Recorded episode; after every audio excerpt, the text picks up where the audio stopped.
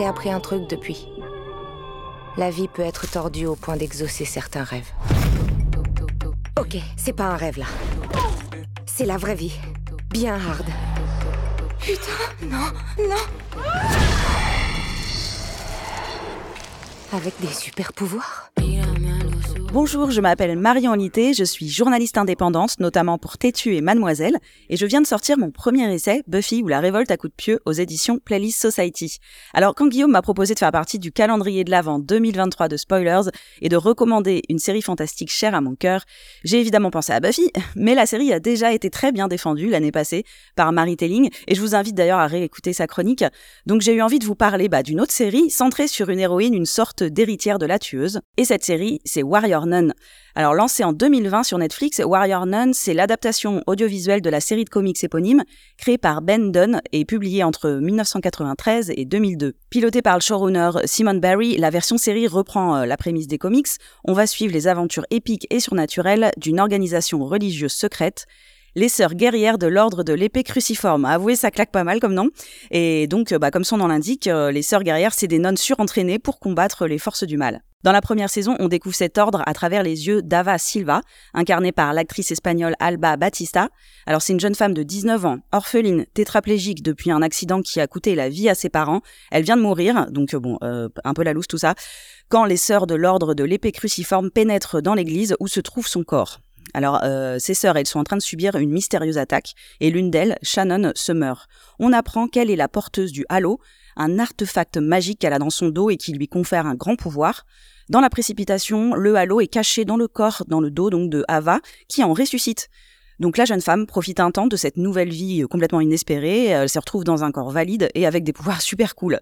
Mais le célèbre adage de Spider-Man, un grand pouvoir implique de grandes responsabilités, va finir par la rattraper quand elle se retrouve face à des démons. Ava n'a pas d'autre choix que de faire la connaissance de ses sœurs guerrières. On apprend donc, nous, euh, à connaître une galerie de personnages secondaires bien dessinés, Sœur Lilith, Sœur Béatrice, Shotgun Mary ou encore leur boss, la mère supérieure, qui, comme son nom l'indique, est plutôt stricte, mais euh, elle nous réserve bien des surprises euh, au fil des épisodes. Alors Ava va devoir choisir son camp, faire ses preuves et en apprendre plus sur la mythologie du Halo et de ses élus dont elle fait désormais partie. Alors une élue réticente, toujours prompte à faire des blagues, qui va devoir apprendre à maîtriser son pouvoir et va découvrir les bienfaits du collectif et de la sororité. Bon, je sais pas si ça vous rappelle quelqu'un, mais comme je vous disais, moi, clairement, euh, ça m'a rappelé Buffy. Mais pour autant, Warrior Nun n'est pas une pâle copie. Euh, la série est tournée en Espagne, notamment à Séville et Madrid, ce qui lui apporte un cachet esthétique particulier. Elle possède aussi sa propre mythologie, de plus en plus riche, et elle revisite euh, des personnages bibliques hein, comme euh, Lilith ou l'ange Adriel. La série nous emmène aussi dans les arcanes du Vatican et de sa politique. Et pour celles et ceux qui seraient pas super à l'aise à l'idée de suivre euh, une série voilà qui est fondée sur la religion chrétienne, moi je vous comprends, je suis pas spécialement à fond sur sur les églises, mais sachez que l'Église elle-même n'est pas fan du tout de Warrior Nun, qui ne suit aucun agenda catholique. Au contraire, en fait l'imagerie chrétienne là, elle sert de terrain de jeu pour explorer le concept de la foi, des, faux prophètes et des prophètes et du pouvoir. Comme Buffy en son temps, euh, la série propose aussi une belle représentation LGBTQ+, avec le développement de la romance entre le personnage d'Ava, bisexuel, et Béatrice, interprétée par Christina Tonteri Young, euh, qui est un personnage lesbien. Leur relation culmine en saison 2 dans un final dévastateur contre les forces du mal. Et là, je reste volontairement un peu vague sur la menace démoniaque, euh, j'ai pas envie de vous spoiler. En tout cas, moi j'aime Warrior Nun pour ses combats d'action, sa mythologie foisonnante, et qui est inspirée de, de la vraie vie, puisque en fait les nonnes guerrières, c'était de vrais ordres catholiques euh, comme la Fraternité Notre-Dame ou The Fraternity of Our Lady. Donc elles ont vraiment existé, ces nonnes qui faisaient des arts martiaux. Euh, mais j'aime aussi beaucoup la série pour son humour et la qualité du développement de ces personnages qui sont assez complexes et attachants. C'est-à-dire qu'on a des personnages voilà qui sont plutôt du, côté du camp des gentils ou des méchants, puis qui vont pas arrêter de changer un peu euh, des deux camps. Donc on a une espèce de zone grise qui est un petit peu voilà de quoi est fait l'humanité.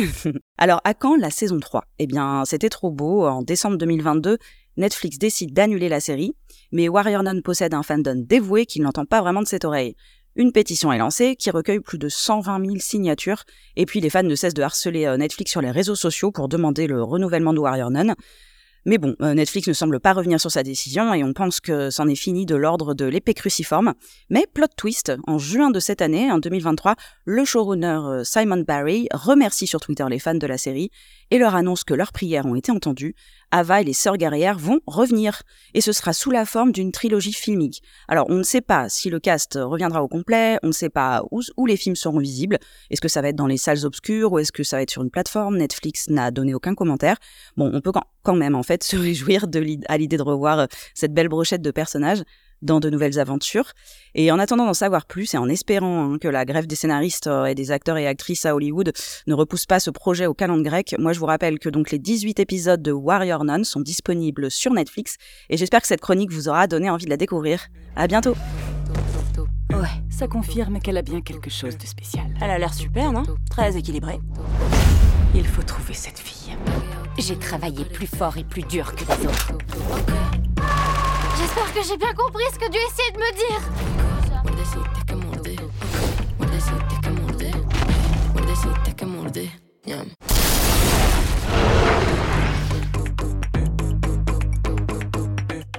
Essaie de te comporter comme une religieuse.